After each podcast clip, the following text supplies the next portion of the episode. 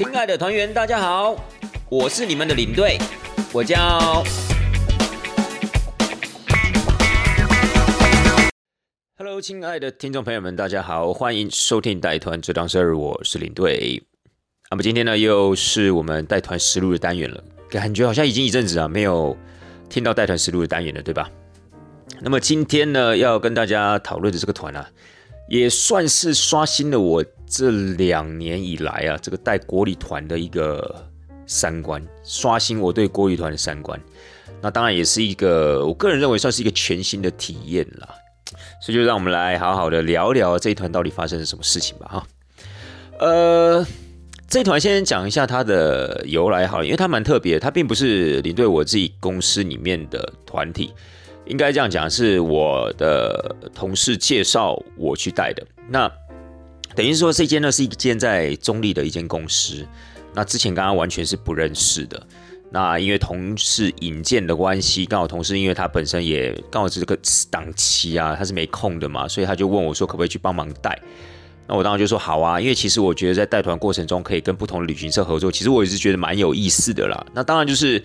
呃有好有坏，好的部分呢，当然就是说呃你的收入相对会比较多元，就是你不见得就是说一定是等自己既有公司派团给你，你还有机会可以带其他公司的团。那可能比较担心的地方就是说，你会怕就是彼此的默契不够啊，或是大家做事的方法理念不同等等，可能会有一些些的摩擦，或是有点尴尬之类的。那我个人是觉得还好，所以呢，我就欣然的接受我这样子的一个呃邀请，这样子。那在出团之前呢，其实就觉得哎。他们公司的团其实，在国旅的部分也是要求蛮高规格的，就是，呃，从侧面了解，感觉是客人也是蛮有素质的。然后他们的一个行程的一个规划，也都算是属于比较高质感的，属于比较高格调的那种团。那就觉得跟你对我自己原本的公司感觉那个频率啊，是是类似的，所以，呃，也就相对的没有去问太多的一个细节的部分，就是大家哎聊一聊，就是。我们在带团之前一定会先见面嘛，就是互相了解一下彼此啊，然后看看大家哎在个性上啊、谈吐上，大家是不是合得来。所以呢，就在基本这个谈吐过程中，我们没有出现什么大问题，那我也就没有再特别问呃更深入之类的问题了，然后就等着出团啦，就是这个样子。那先讲一下这一团的一个大概的行程，好，这一团的话，其实他们最主要是要去屏东的牡丹湾。可是，在呃在接团之前，我就知道他们的车程应该是蛮硬的，因为呃这群客人他们是从桃园的中立出发，也就是说我必须要到中立去接团，然后呢，我们就是坐游览车风尘仆仆的从桃园要一路的杀到屏东的牡丹湾 Villa，然后就是要一路的杀到屏东的牡丹乡旭海村，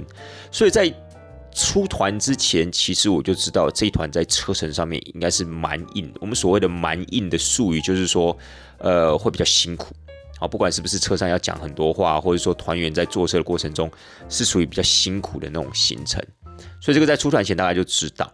那这一团呢，其实最主要就是一个四天三夜的行程，然后他们标榜的就是会去住呃牡丹湾，两天呢住在那个牡丹乡的牡丹湾 villa。然后呢，另外一天呢是住在高雄的洲际饭店，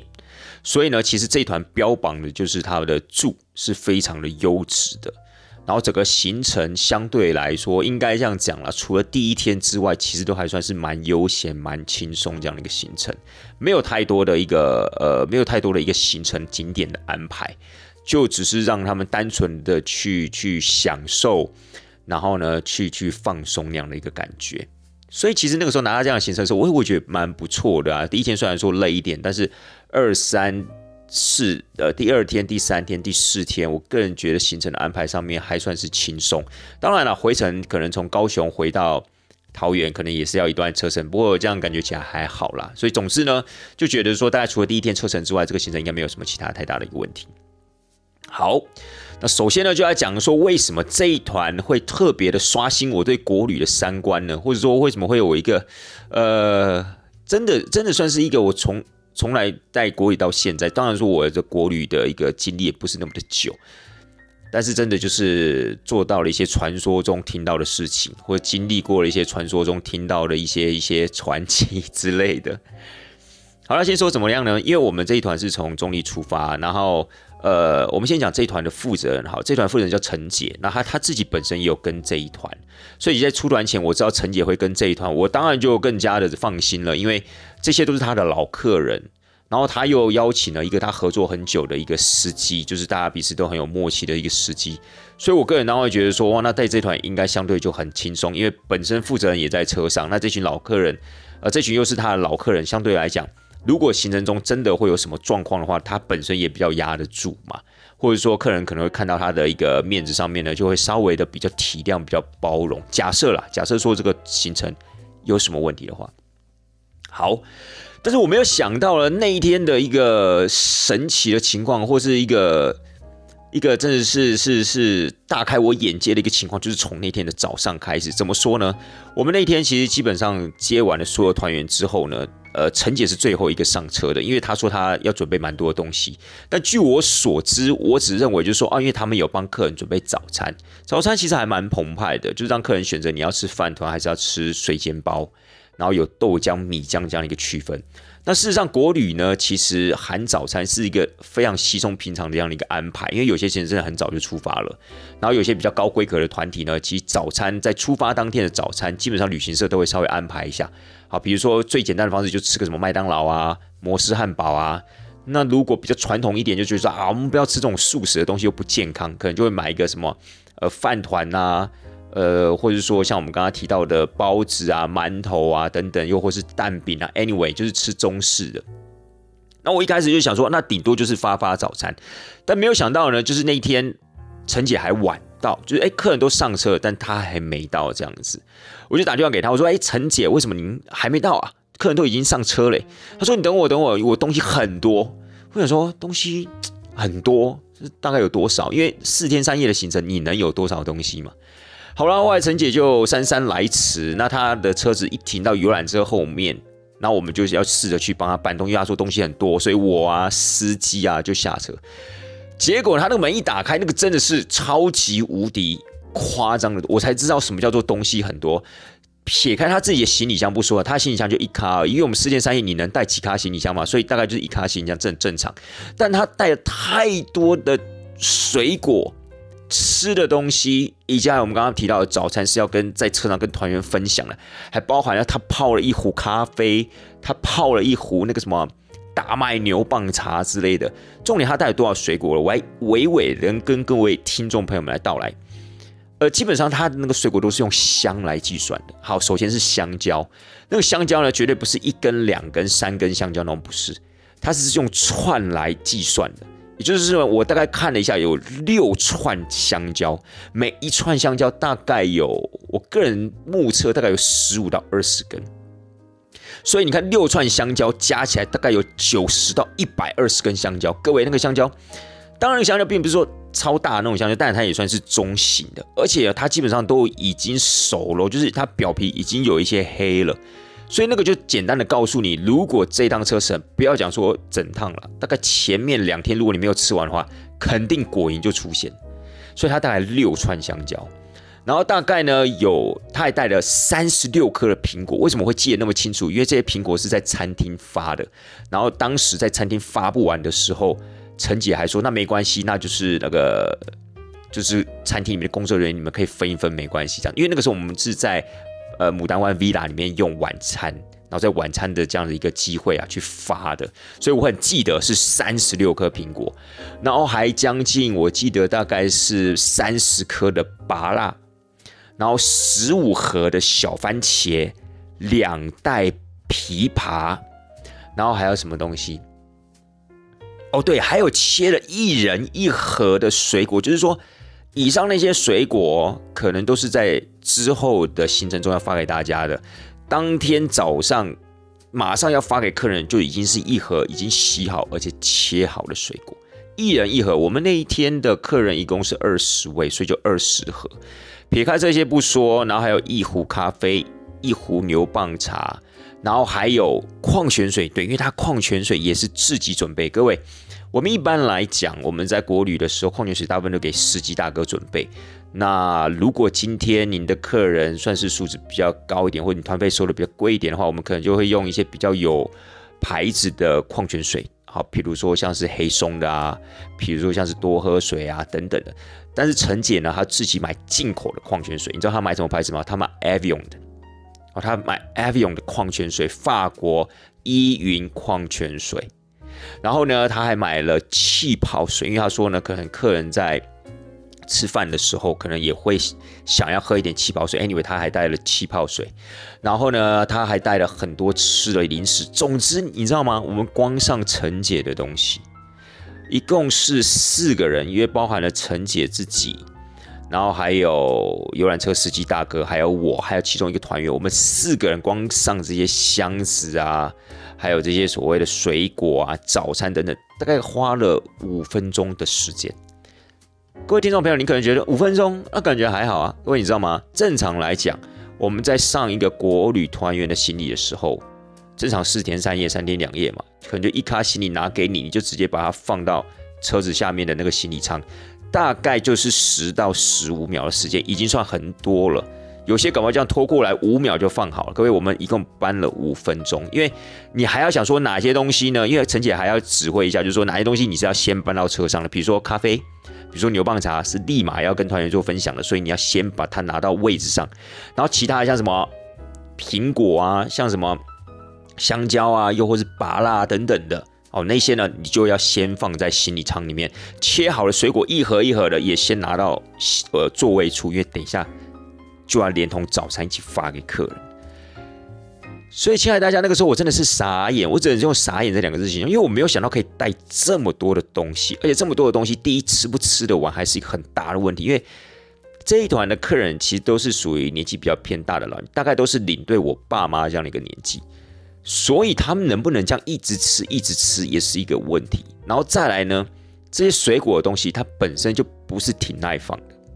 因为呢，有时候车子的温度比较高，比如说有时候我们人下去走景点的时候，可能车子是冷气关掉，然后然后是属于一种就是引擎关掉的情况，那你的水果就在里面闷，尤其是那将近一百二十根的香蕉，而且是快熟的香蕉，你就会发现天哪，这些到底是什么时候要吃，然后吃不吃得完这样子，然后总之呢，整个呃，然后我们东西都。搬好了，我们就出发，准备要上交流道。你知道吗？我光发这个早餐跟水果的部分，大概就花了将近半个小时到四十分钟，真的不夸张。因为你知道吗？首先呢，我们就是要先对一下，看大家是谁要喝米浆还是喝豆浆，谁是吃水煎包，水煎包还分素的跟肉的。然后本丸那个饭团也有分所谓的肉的跟一般的，就是。不知道忘记好像是加猪排的饭团还是怎么样？Anyway，反正它都是有分的，饭团有分，饮料有分，水煎包都有分素的跟肉的。然后呢，我们就在车上开始对，然后呢，你就整个车上，我我只能讲说，当然所有的团员都是坐着，那倒也还好。但是你知道有些团员他会比较热心，会起来啊帮忙发一下，包括陈杰也是像一个小蜜蜂一样，就一直在跑来跑去，跑来跑去，也是顺便在帮我发东西。我就觉得很乱。然 后真的那个情况真的是，就是一种很混乱的状况。然后那个又说啊，我是要米浆，不是豆浆啊，我是忘记了我是饭团啦，不是水煎包，所以就啊这样用来用去的。好，早餐发完了，客人当然也就在吃了。然后这个时候你还要去把水果也要发下去。然后这个时候就有客人发问说，哎，不是有咖啡吗？我要喝咖啡。所以这个时候呢，你要把那壶咖啡，就是两大壶，那个壶哦，其实还算是那种。可能也不见得是每一个听众朋友都看过的那种壶，那种壶就是大概有，我觉得大概一点五公升的那种很大的保温壶，它有一个提把的，你知道吗？有一个很长的提把，然后上面那个盖子啊，可以这样拴下来，然后你可以基本上如果是一个人、两个人用的话，你就是可以把那个咖啡倒到那个那个杯盖里面，然后这样直接喝。那个那个其实算是蛮老式的保温瓶，它不是小的保温瓶啊，各位，你想想看，二十个人要喝的咖啡，二十个人要喝的这个什么牛蒡茶。你以为可以用多小的这个保温瓶去满足他们？当然不行啊！那大家都是一点五到两公升这样子的一个容量的保温瓶。然后呢，就是有客人说：“哦，我要咖啡啊，我不能喝咖啡啊，不是有牛蒡茶？”然后你要轮流倒牛蒡茶，或是倒那个咖啡给他们。所以光这个早餐大概就是三十分钟、四十分钟这样过去。然后呢，你才会终于终于松一口气。然后你还要把现场的那些东西要稍微的整理一下，因为可能你知道吗？有时候早餐会可能会多买，或者有一个客人啊，我豆浆我就不喝了，因为有咖啡我就不喝豆浆，所以那些残留在那边的东西，你还要稍微的把它整理一下，否则你自己都没有什么位置坐，因为你总不能把人家司机大哥车弄得乱七八糟，因为你车上还要倒东西。所以我在想说，陈姐还特别找了一个跟她合作很久的司机，一定有他的一个原因，就是因为他们可能彼此熟悉彼此的一个作业模式，所以大概可以互相的理解，就是这样的一个行为模式，而且要互相能容忍对方这样一个行为。一般的司机怎么可能？我们说一句实在话，怎么可能让你在车上又是倒茶又是倒咖啡，然后这些水果啊摆的到处都是，搞不好有些水果可能真的到时候如果真的发酵了。啊，或者烂掉了，哇，那个车上的味道是很浓的，而且有没有可能在吃香蕉的过程中，那些香蕉皮啊等等乱丢，一不小心沾到了椅子还是地上什么？所以我觉得这个司机大哥真的可能是必须要配合过的，我才知道啊，他有这样的一个习性，然后然后他是可以接受这样的一个状况，否则如果今天是一个陌生的司机的话，那肯定当场立马就翻脸了。各位听爱，各位亲爱的听众朋友，好，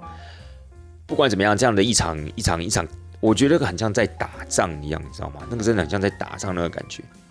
终于结束了之后呢，各位第一天的行程，其实这一开始这一个早上，其实已经算是一个震震撼教育了。可是这一天真的教育还没结束，因为你各位你知道吗？因为我觉得呃，大部分的听众朋友可能不太清楚牡丹湾 villa 的位置，只是知道啊，我好像有听过，好像在南部，哦，好像在屏东。如果还知道在牡丹乡的话，那也是不太容易哎。应该还蛮容易联想的，因为牡丹乡跟牡丹湾 villa 好像感觉蛮容易联想在一起的。可是你们可能大概不太清楚，它在我们整个台湾的一个位置，它其实已经到了东海岸了。基本上牡丹湾 villa 呢，它距离东海岸呢，大概就只有大概两到三公里的距离。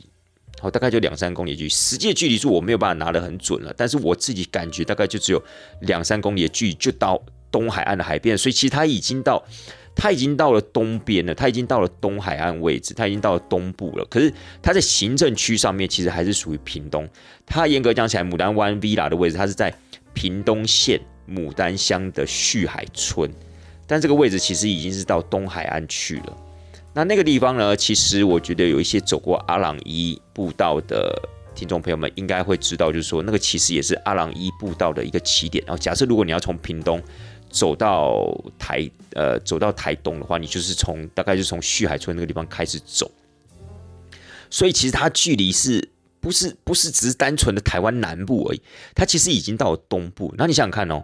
你要从桃园，然后一路的风尘仆仆的开到牡丹湾 villa，严格讲起来，已经有一点像台湾的对角线这样的一个开法，所以其实它是要开很久的车，你知道吗？那一天。因为就是要晚上要抵达牡丹湾 villa，然后牡丹湾 villa 是这样的一个地方，就是它是一破五十。什么叫一破五十啊？就是说你睡一个晚上，你可以吃午餐，它就是标榜你下午到，它立马有个下午茶、晚餐，晚餐之后还有宵夜，宵夜完以后隔天早餐，早餐完之后是午餐。所以呢，基本上你只要住在这个地方一个晚上，你午餐都可以在里面吃免钱。所以这是一个，这是一个很大的噱头跟福利，对不对？就是牡丹湾 villa，它当然它的房费很高，但是它就是因为有这样一破五十这样的一个优惠方案，所以大家可能会觉得哇，那其实还蛮划得来，而且一进去之后，你都不用特别想说啊，我可能还要跑出来吃东西啊，还是要跑出去哪边玩？哎，都不用，我只要好好的在这整个 villa 里面呢，好好的去享受我的悠闲的假期或悠闲的度假生活就好了。所以也因为冲着这个呃下午录制的时候就会有下午茶。这样子的一个活动，所以我们很早就出发。那领队我自己还记得，我从桃园这边，呃，从中立那边出发的时候，大概是七点钟。但是呢，因为我的我是在桃园这个地方，因为司机先来接我，然后我们再到中立嘛。因为领队我住在桃园，所以我等于是六点半的时候就上了这台游览车，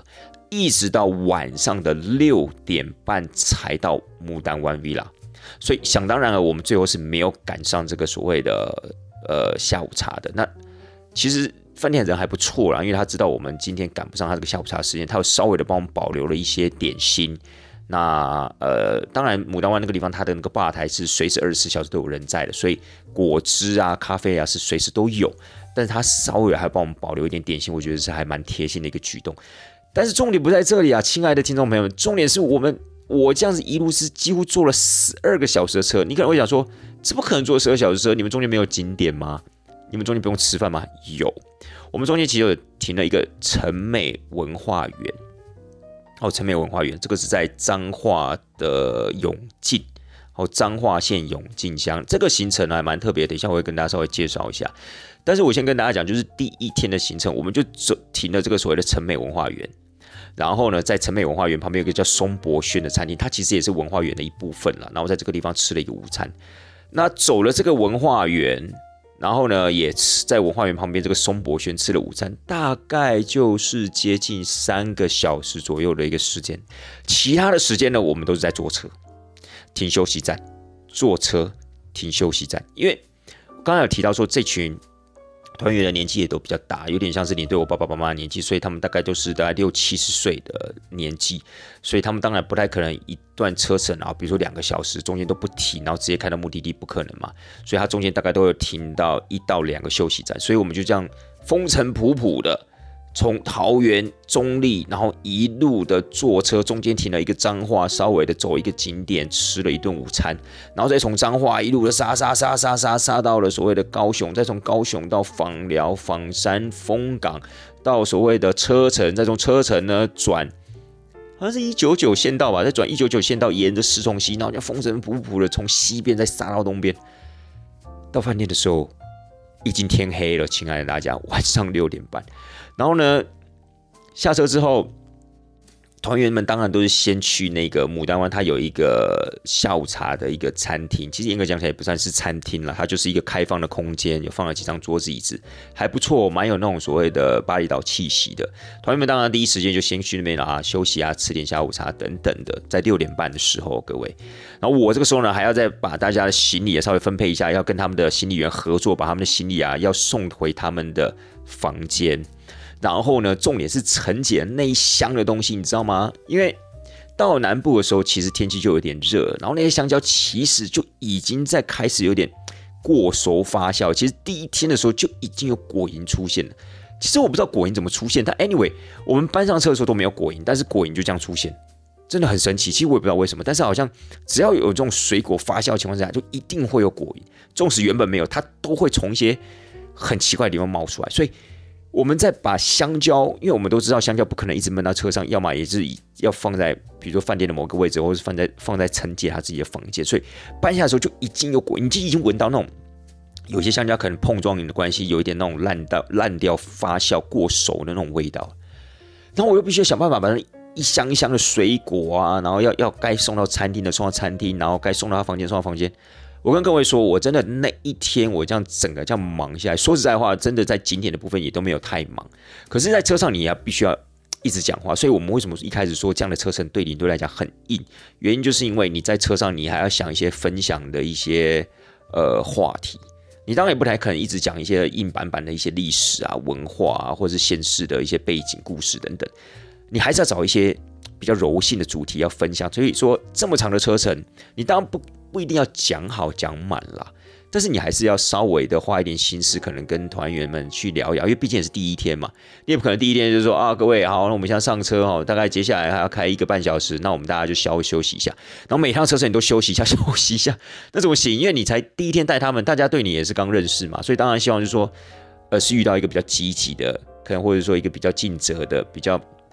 比较有料的领队，我相信这是每一个想要参加团的团员们的一个呃基本的认知嘛，基本的预期嘛，所以我就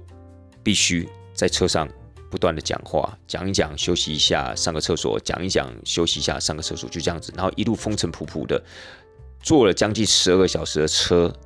然后我们终于在六点半回到了。牡丹完毕了。我跟你讲，我那天下来的时候，把所有事情搞定的时候，我们即将要去晚餐餐厅报道的时候，我真的头痛欲裂。我跟你，呃，我跟各位亲爱的听众朋友们说，我真的，我我包括我在带国外的团，纵使我是睡在飞机上，这一趟飞机可能一次飞大概十一个小时、十二个小时，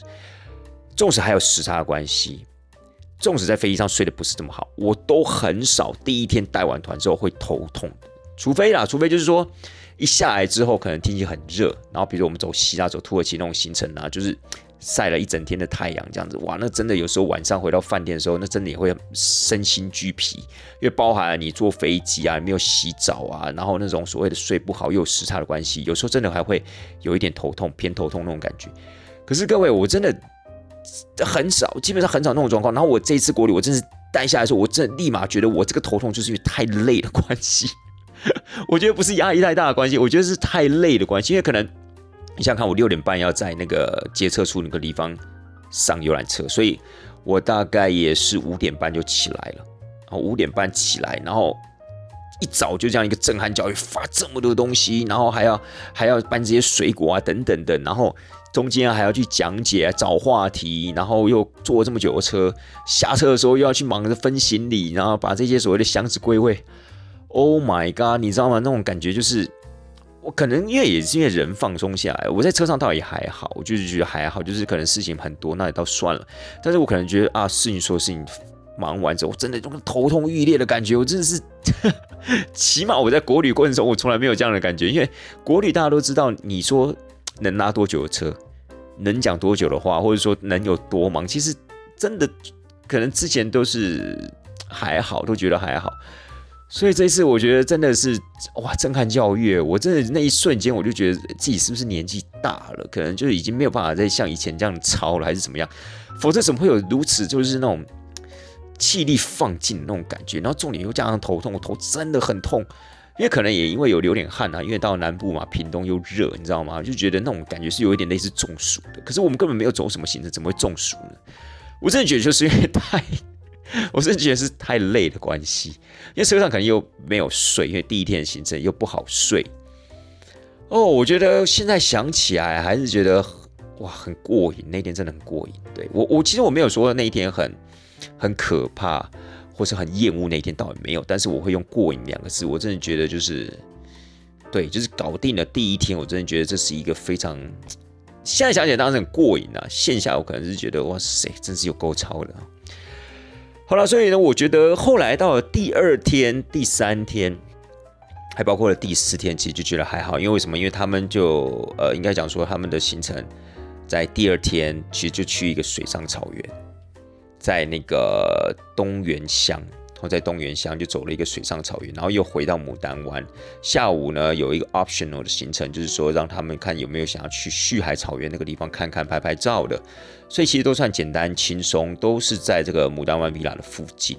那么第三天 check out 完之后呢，我们就是往高雄的方向出发，中间停了一个福湾巧克力，还有一个魏武营的国家文化中心。那这两个点呢，我之前在国旅的时候都去过，而且它也不是什么太难的点，所以就还好。然后呢，我们当天晚上吃在外面吃完饭就进到了高雄洲际饭店。那这间饭店其实也非常非常不错啦。然后隔一天的行程，也就是第四天的行程，一样早上从洲际饭店 check out 之后呢，我们就去到嘉义的东石吃了一间午餐，叫做华荣餐厅。华呢是木字旁一个中华的华。荣是荣耀荣化荣餐厅，也算是一间老牌的餐厅了。听说以前蒋经国总统很爱去那边吃那个阿米耍之类的。化荣餐厅结束之后呢，就带大家去那个苗栗左兰有一间叫花鹿农场，在那边走走逛逛了，我们就回到中立吃个晚餐，行程就算结束。所以其实严格讲起来，第一天真的是，我真的觉得很很震撼教育，很过瘾，真的很超。而这个超呢，其实不是景点上的超，这个这个超呢，其实基本上是一种。是一种你你从来没有经历过的一个感觉，你可能还不是这么的熟练，然后你要去处理这些事情时候的那种糟。但是各各位听众朋友你们知道吗？因为陈姐带来这么多东西，不可能在一天之内就把它消化，所以其实在后面的第二天、第三天、第四天车程，你还是陆陆续续的在车上还是要服务。你知道吗？我一直到第二天我在倒养生茶的时候，各位你没有听错，第一天是牛蒡茶，第二天是养生茶了，而且第二天养生茶呢，已经进阶到用那种。铁壶来装了，你知道吗？就是有时呃，有时候我们可能爬山的时候，不是有时候在山上的一些上厕所的地方啊，或是有周边可以休息的地方，都会放一壶茶水嘛。那个我不知道这个是铝的还是铁的，anyway，就是有一个有有有把手，黑色把手那个提壶的那么，有时候我们烧开水的那种壶啊，开水壶。第二天这开水壶就出现了，因为司机已经准备好，所以我说这个司机基本上大概跟这个陈姐应该合作很多次，大概都会知道他一个行为模式，所以他准备一大一小那个所谓的烧开水的开水热水壶。我就拿这个热水壶在倒的时候，我就是心里就闪过一个念头：哇塞，这个不就是我常常以前在听前辈讲说，在带国旅的时候，可能要帮团员倒茶，然后可能倒咖啡的那种情况吗？我真的觉得，哇，我现在正在做这些事情呢，真是 真的是非常有一套。然后那时候我想到说，哦，难怪这么多的一些当时就是呃公司里面一些前辈，他们不太想要在国旅的，他们就想说，因为那个时候他们就提到他们。不想要在车上去服务客人、服务团员，可能还帮他们倒茶、泡咖啡啊、泡茶什么之类的。那那个时候，其实我后来想想，我就说，哎，奇怪，我带了这大概两年左右的国旅团，也都没有遇到这样的一个情况啊。所以我真的觉得那些前辈会不会有点想太多？那可能都是很久远以前事情了。然后他们可能就是一种刻板印象，还没有办法跳脱这种刻板印象。我那个念头一闪过，说，哎，天哪，我正在做这样一个事情呢。那我那个时候想说。那种所谓的这种国旅行程，以前如果需要倒茶、倒咖啡、泡茶什么之类，都会有一个车上都会有一个小姐。听说那些小姐都很专业，因为有时候我们会听前辈讲嘛，有些有些前辈他们在带呃国外之前，他们自己也带过一些国旅团，他们说那些小姐在车上倒茶的时候，那个功夫一流的棒，倍儿棒的，你知道吗？那个倒茶都不会漏出来，倒咖啡都可以很稳稳的倒进咖啡的，不管你那个口有多大多小，它都可以很精准的倒到你的壶里面。哦，我就觉得很佩服。那时候我就觉得会心一笑，你知道吗？我就想说，哇塞，我正在做这样。各位，我亲爱的大家，我跟大家讲说，在车上倒这个茶水，真的不是一件容易的活，因为你不太可能是在停的时候倒。你有时候可能是因为，就像陈姐有时候她想到说，哎，去问问看客人有没有想要喝养生茶的，或者说有没有看客人有没有要补的。因为你知道吗？哦，对，我想起来了，陈姐呢，她还带了一个一个每一个人还发给他们一个小的那种玻璃。玻璃瓶，这个玻璃瓶就是让他们装咖啡，或是装这个所谓的养生茶。那个玻璃瓶其实没有多大，大概两百五十毫他就想说要顺便送给他们。其实这个玻璃瓶还蛮精致的，但是各位你知道吗？那个玻璃瓶啊，就像有点是我们那种在吃善存呐，还是那种瓦干 model 的那种瓶子，差不多那样的一个大小，瓶口也差不多是那样的一个大小。然后你就要想办法把那个壶里面那个铁壶啊，开水壶里面的那个所谓的养生茶，或是牛蒡茶，你要倒到那个所谓的那个。瓶子里面，哎，那个真的不简单呢。其实我一开始倒的时候，我都跑到那个垃圾桶的部分，因为就前门跟后门都各一个垃圾桶嘛，我就跑到垃圾桶那个地方去倒，因为我真的很怕把司机的那个的的那个那个车上弄得很脏。而且你想看，我们大家都坐在那边，那如果大家不好险，这些都是无糖的东西，对不对？但是你还是觉得不要弄得湿湿哒哒，然后大家这个脚踩过来踩过去，就变很脏，很不舒服嘛。所以一开始我都在垃圾桶那边倒。哎，我发现我倒了倒了倒出心得之后，哎，我慢慢的可以在那种开的过程中，当然你不太可能是开那种山路了，可能这种开高速公路有没有？那个速度是比较是是比较那个稳稳定的一个状态，哎，我就直接倒给客人这样哇塞，那真的真的不容易，而且你知道吗？现在又因为疫情期间，你又不好意思让那个所谓的开水壶啊去碰到人家的杯口，因为或许往常时期你不小心碰到一下就算了。但是现在因为疫情期间，如果你这个开水这个那个旧的那开水壶那个壶嘴的地方啊，要是碰到人家那个瓶子哦，当然人家就觉得很不舒服，而且你又在别人面前倒。虽然说那些大哥大姐不见得第一时间就拔干啊、爆气之类，但是可能大家还是会觉得哎呦有点不卫生。那事实上也是真的啦。哦，所以在到那个时候，因为其实，在后面的二三四天，陈姐她其实自己有带那个。养生茶的那个料理包，也不能讲料理包，就是那个煮包嘛，就是它里面很多一些中药材，然后他可能每天在呃饭店里面之后，他就会煮，煮好之后，因为他那个是浓缩的，所以煮好之后呢，他会请司机准备热开水，然后他会把热开水还有煮好的那一壶，然后一起倒到那个烧开水的那个热水壶里面，然后再从那个热水壶倒给大家，不简单不简单，各位，那个真的是我这一次真的为什么说是全新的体验，因为我。带了大概这两年左右的这样子的一个国旅，我真的没有一次在车上发这么多东西，包含了水果啊，还倒茶给客人。我觉得这个真的是一个全新的体验。我就在第二天的时候，我这样的一个一个一个一个念头这样闪过，我就觉得哇塞酷诶，我正在做这些事情，我正在做这些就是曾经前辈跟我讲这些国旅的传奇事迹。其实那个时候倒也。倒也不会讲厌恶，因为为什么呢？因为其实我觉得我们已经答应人家带团了，那我们当然就是想办想办法把它带好，因为事实上陈姐有时候在车上，她会主动请我，当然她是请我帮忙啦，就去问问看客人有没有想要加呃养生茶。有没有想要吃香蕉？就像那个，基本上这个香蕉，我们基本上只要是午餐、晚餐完之后，是立马会立刻立刻问客人，因为要赶快把它削掉嘛。因为那个果蝇，其实甚至连客人都发现有果蝇，但是好险这一群大哥大姐倒也还好，他们觉得这个香蕉其实还蛮好吃的，因为这个香蕉本身它是外面有点黑黑，其实是香蕉最好吃的，说大，所以大家觉得也就睁一只眼闭一只眼，就想就大家就是应该讲说陈姐的一个好心好意嘛，就想说那大家就赶快分一分。所以基本上我们是午餐、晚餐有事没事就会问大家，啊，要不要吃香蕉啊？啊，这边有番茄啊，这里有芭辣等等的。哇，尤其是倒茶的部分，真的我是觉得还挺有意思的。好了，所以这一次的行程里面呢，我觉得就是这个部分呢，我觉得是是一个很特殊的体验了。那也真的让我的看到了，就是前辈口中的那种所谓的国旅传奇的一些情况。那如果今天假设是说，比如说如果假设了还有下一团的话，那坦白讲，我还真的会考虑一下，因为我真的觉得哇，那个其实，我觉得那个第一天我真的不见得，我我如果再待一次，我不见得挺得过来。我个人认为，好了，所以呢，我觉得这一次的全新体验是在这个部分。然后我们再讲到呃牡丹湾 villa 部分，就针对行程中的一些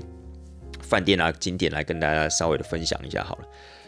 呃，牡丹湾 villa 呢，我个人觉得还。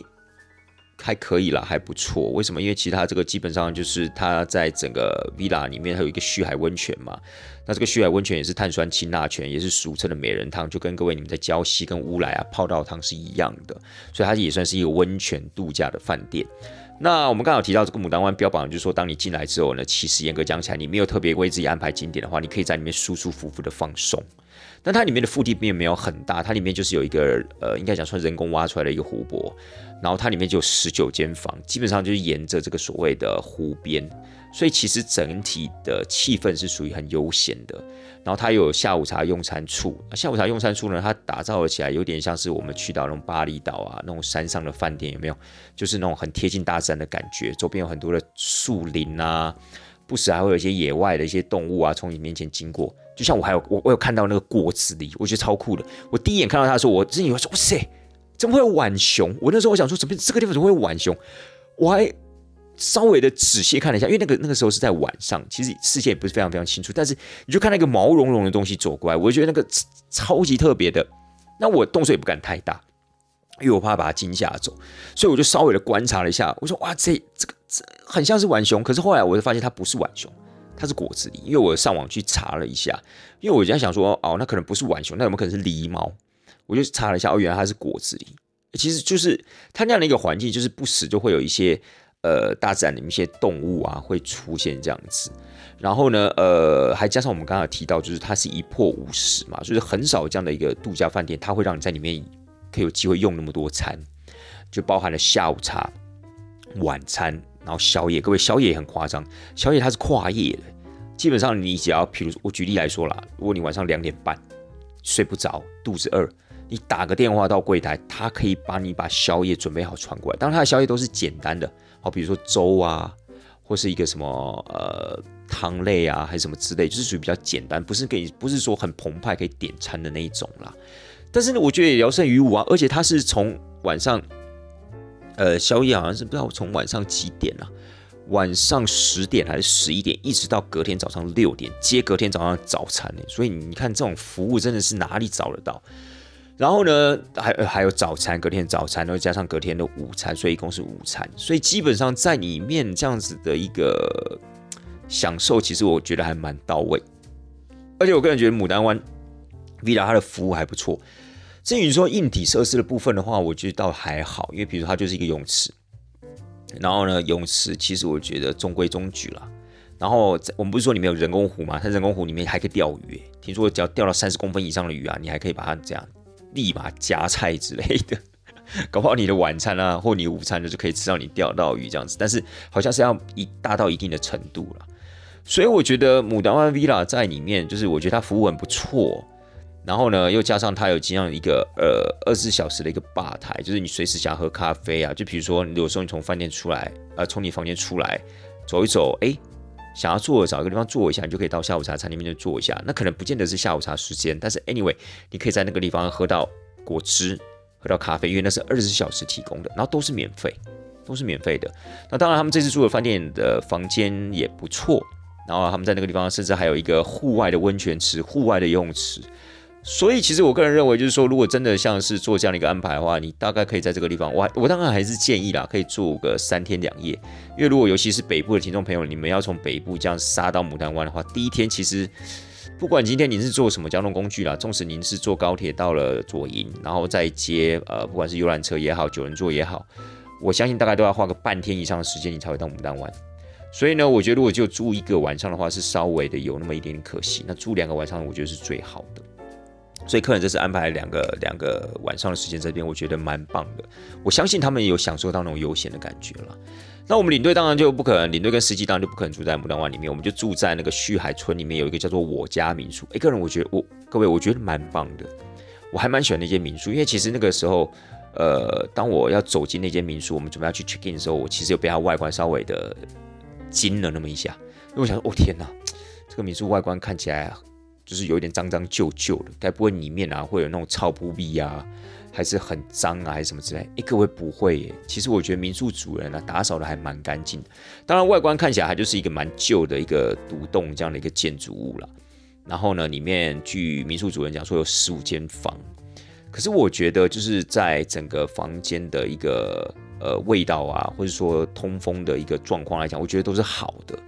然后呢，整体也是干净舒适。简简单单，它没有那种很很高级的设备啊，或者说有些什么备品啊之类没有。可是我个人会觉得，就是说其实住起来还蛮舒服的。我会想要，如果如果今天是我的话，如果呃下次再去的话，我会想要再住，而且我会想要刻意的找一个时间啊，去旭海村那个地方来一个 long stay。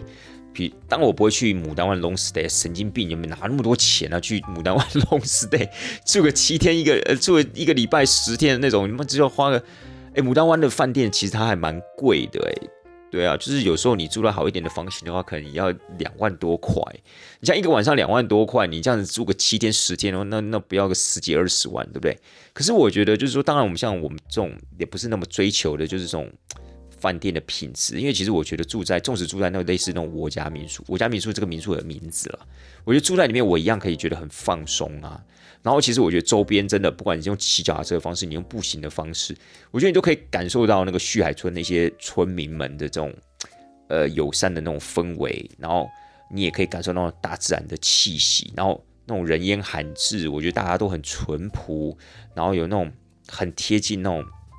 山水之间那种大自然的感觉，我觉得我我觉得蛮棒的。我会想要刻意啊，再找个时间去那个地方 long stay，比如就住在我家民宿住个五天啊，一个礼拜，然后便宜，然后在那个地方你就不时可以在呃旭海村那个地方走走啊。然后当然如果你有这样的契机跟当地的村民聊聊天啊，可能甚或是有更好的缘分，也跟他们一起吃个饭。我我觉得我觉得我还蛮向往那样子的一个一个度假氛围的，或者向往那样子的一个短期的生活，我觉得蛮好。好了，这是牡丹湾的部分，然后呃，洲际的部分的话，因为也是没有刻意住进去，但我认为洲际其实有时候我们出去欧洲的，其实也蛮常会住到洲际，所以我这个地方我就不特别说。那当然，洲际是在台湾的第一个点，就是选在高雄啦。所以呢，其实高雄洲际，我个人听客人的反应是，其实都觉得蛮不错的，而且他现在每个房间都有所谓的智能管家。就一个叫小美西的家伙，所以其实基本上只要第一次去住这个洲际大饭店，大概都可以跟这个小美西玩的非常的愉快，然后会觉得饭店蛮多地方都其实都很精致。我们不能讲说这间饭店很气派啦，因为这间饭店的确它没有那种很奢华的拉比啊，还是很大的腹地之类，倒也没有。但是不管在房间的部分或者 check in 大厅的部分，都其实都是走精致路线，它会让你觉得哎，这个地方是高档的。这个地方是高质感的那样的一个感觉，然后包括它使用的备品，它使用的香氛，其实还蛮容易，蛮容易让你进入那种就是蛮蛮蛮时尚、蛮高贵的那种氛围的。所以我觉得它算是一间就是中上的一间饭店。但是你说实在话，在特色的部分，我个人倒是觉得还好，我个人是觉得还好。然后这是在景点的部分呢。景点的部分，第一天我们走了那个城美文化园嘛。其实城美文化园它算是那个鼎新呐，就是那个康师傅魏家的周楚啦，就是老宅。因为里面有个城美公堂，就是他们魏家四兄弟的呃周楚。那我个人会觉得，陈美公堂其实我觉得维持的还不错，因为它也算是一个老屋，大概因为一八八五年建好，然后到现在大概有一百三十年，一百三十年以上的一个一个时间了，所以它算是一个百年的老屋，就是传统式的闽南建筑。然后他们从二零零五年开始整修，花了蛮长的时间在维护，修旧如旧，换了一些木材，大概花了七年的时间呢。把整个陈美公堂弄得还不错，还算是美轮美奂的这样的一个感觉，然后不失掉它这种传统闽南式建筑这样子一个特色。呃，但它里面有一个字啊，叫做“强”，好强，他们是客家人嘛，因为呃魏家他们就是其实是呃住在彰化县的永靖，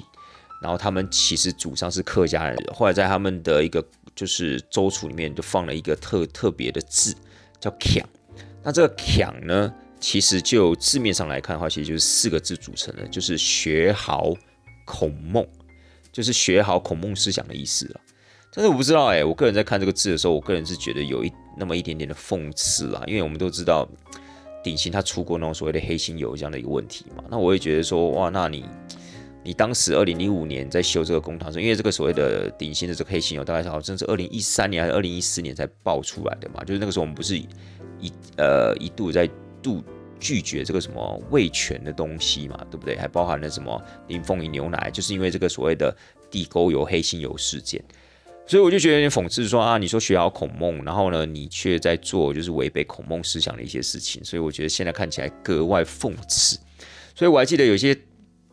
团员，当他们知道这个周楚啊，就是这个所谓的陈美文化园、陈美公堂跟魏家是有关系的时候。其实，也有那么一点点的一种排斥心态啊，因为我相信到现在可能很多人在在全联啊，或者在顶好买东西的时候，还是尽可能会避免到这种所谓的味全的东西嘛。那那我觉得可能就是当他们到了这样一个景点的时候，他们当然也会觉得说啊，我才不要花钱给他们，你干嘛？我要干嘛让他们赚这个门票钱之类的？但这种东西，我觉得某种程度上见仁见智啊。但事实上，我们站在一个比较公允的一个角度去判断的话，事实上这个字啊。学好孔孟啊，他们称之为叫“强”嘛，这个字真的看起来是格外讽刺的。好了，除此之外呢，这一次在行程的第二天哦，我们他们就是有去到一个叫做所谓水上草原。哎，各位听众朋友们，我真的觉得这个东源乡这个哭泣湖旁边这个水上草原真的是非常非常棒的，非常非常推荐的一个行程。但是这个行程哦，好像就是感觉一定要人多，你才有可能去体验。因为如果你今天比如说只有两个到四个的话，呃，我我我说实在话，这个地方我汗颜了，就我不知道是是不是可以用两个人、四个人这样的一个名义哦，就可以进到这个所谓的水上草原。因为这个水上草原一定要先预约，因为他一定要当地呃，就是排湾族的族人带你，或者是导览员带你，你才能进到这个水上草原。因为这个水上草原呢，严格讲起来是东源乡这个地方排湾族他们的一个禁地。好，这个禁是禁止的禁哦，禁地哦。但你不要把这个禁地想象很恐怖啦，因为其实它这个地方可能最主要就是第一安全上的考量，或者上面这个上面有什么竹林上面的一些规定啊，祖宗的一些规定等等的，所以它是一个你不能对于台湾族人来讲，你是一个不能随意就进去的一个地方，你可能需要做一些祭祖的仪式啊，你可能需要一些呃呃一些一些一些规定啊，你才可以进来这样子。那现在的话。当然，对观光客而言，你也不可以贸然的进到这个水上草原的部分，你一定要有当地的导览员带，也就当地排湾族族人他们担当的导览员啊，带你进去才行。但进去之后，其实我觉得就很好玩了，因为这个水上草原真的特别，因为它其实有点像沼泽地，然后它这些水生植物呢，在长满整个沼泽地的时候，你会看起来像像草原一样，就是就就像我们一般呢开车经过旁边那种草原。可是事实上，当你踩进去的时候，你就发现它里面其实很泥泞的，而且。你会觉得这些水上植物好像都浮在水面上的感觉，你会感觉它长得很厚，然后就很像一个 像是草那种草编织起来的地毯浮在水上那种感觉。所以其实当你踩上去的时候，那个感触感，那个那种触感其实还蛮特别的。而且呢，你一不小心可能就是一脚踩空了，你就整个人陷到那个沼泽里面。所以其实去体验这个活动，我觉得是还蛮狼狈，但是我觉得绝对是有趣的。而且当这些原住民的朋友、原住民的导览员带你们做这些活动的时候，我觉得是很好、很好玩的。因为有时候他也会教导一些，就是他们当地排湾族的一些呃价值观啊，或是他可能会给你冷消维啊，或者他可能会教你讲一些他们排湾族的族语啊，然后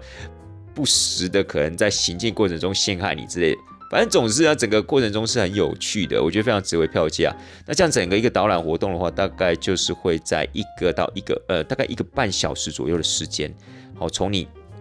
呃开始认识这块地方，到进去到水上草原体验，到你出来简单的一个盥洗等等，差不多一个半小时。那因为我之前来都是跟团体来，所以基本上我大概就知道，可以团体的话基本上是没有问题。但是如果是各自报名的话，我觉得可能就要特别的问问看，好不好？各位听众朋友们，我其实我觉得，如果你们假设真的来到牡丹乡的话，真的不要忘记一定要来参加这个所谓水上草原的一个行程，就在东源乡哦。东是东西南北的东，源呢是源头的源，泉源的源。东源乡的哭泣湖，然后东源乡，你大概就可以找到这个水上草原的活动。然后，呃，其他的部分，其他的景点，我就倒觉得还好，因为旭海草原之前也上去过。那旭海草原当然基本上它这个制高点看下去其实是还蛮美的啦。如果假设各位到了旭海村，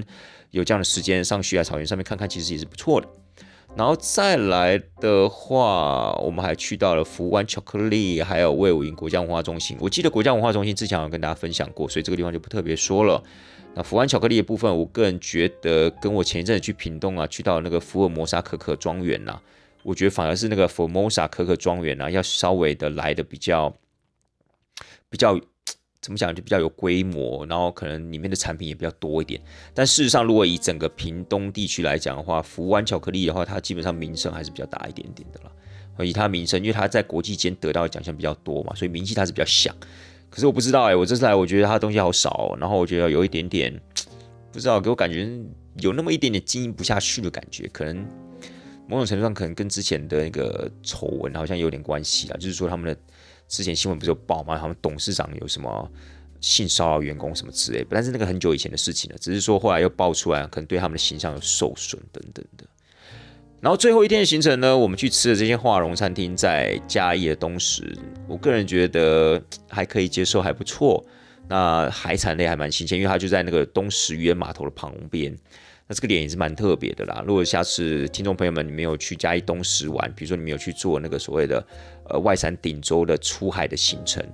或许你们也可以在那个地方啊找这间华荣餐厅啊吃个饭。我觉得海产还蛮新鲜的，对。那我觉得它也是老牌的餐厅。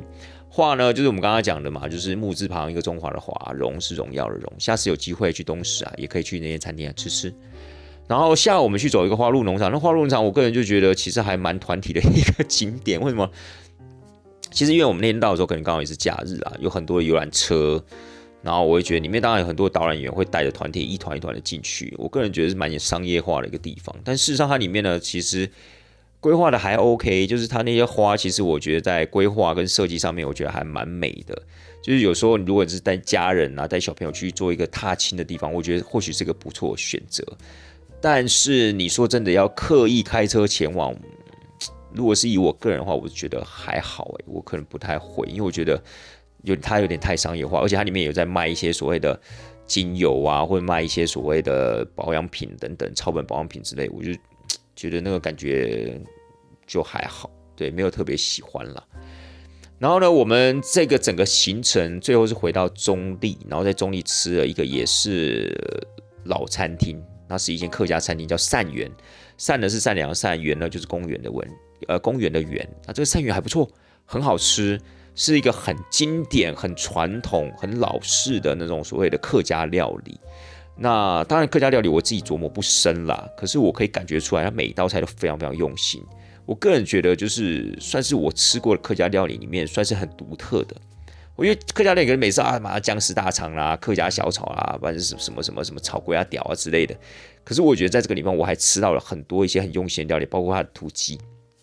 听说它的土鸡啊，是老板娘集结了就是好几十年的功力，才能切出这么漂亮一片一片的这样一个土鸡。然后还有它的烧烧酒、烧酒、烧酒鸡。对烧酒鸡，好像听说是客家人啊，在坐月子的时候势必要吃到那个烧酒鸡，然后还有那个什么芋头心哦，还是什么芋头芽 哦？Sorry Sorry，我真的忘记，但是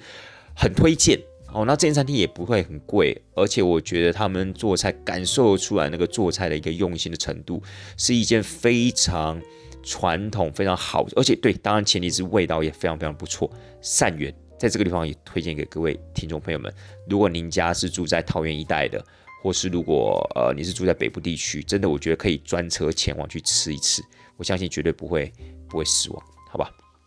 好啦，以上呢就是我整次行程的一个感受。那其实我现在想起来，我还是觉得非常非常的开心。为什么？因为我体验到了很多东西。因为我一再强调，我并不是很排斥去做以上我刚才讲到那个震撼教育的事情，反而我体验到之后，我觉得还蛮好玩的。只是当然，你说下次还要再去体验一次，因为毕竟是已经一个体验过了。的一个前提之下了，那还要不要再去做这件事情的话，我个人当然就是会在考量。可是我会觉得，在整趟的过程中，我还是觉得很开心的，因为我觉得做到了一些曾经在国旅中没有体验过的事情。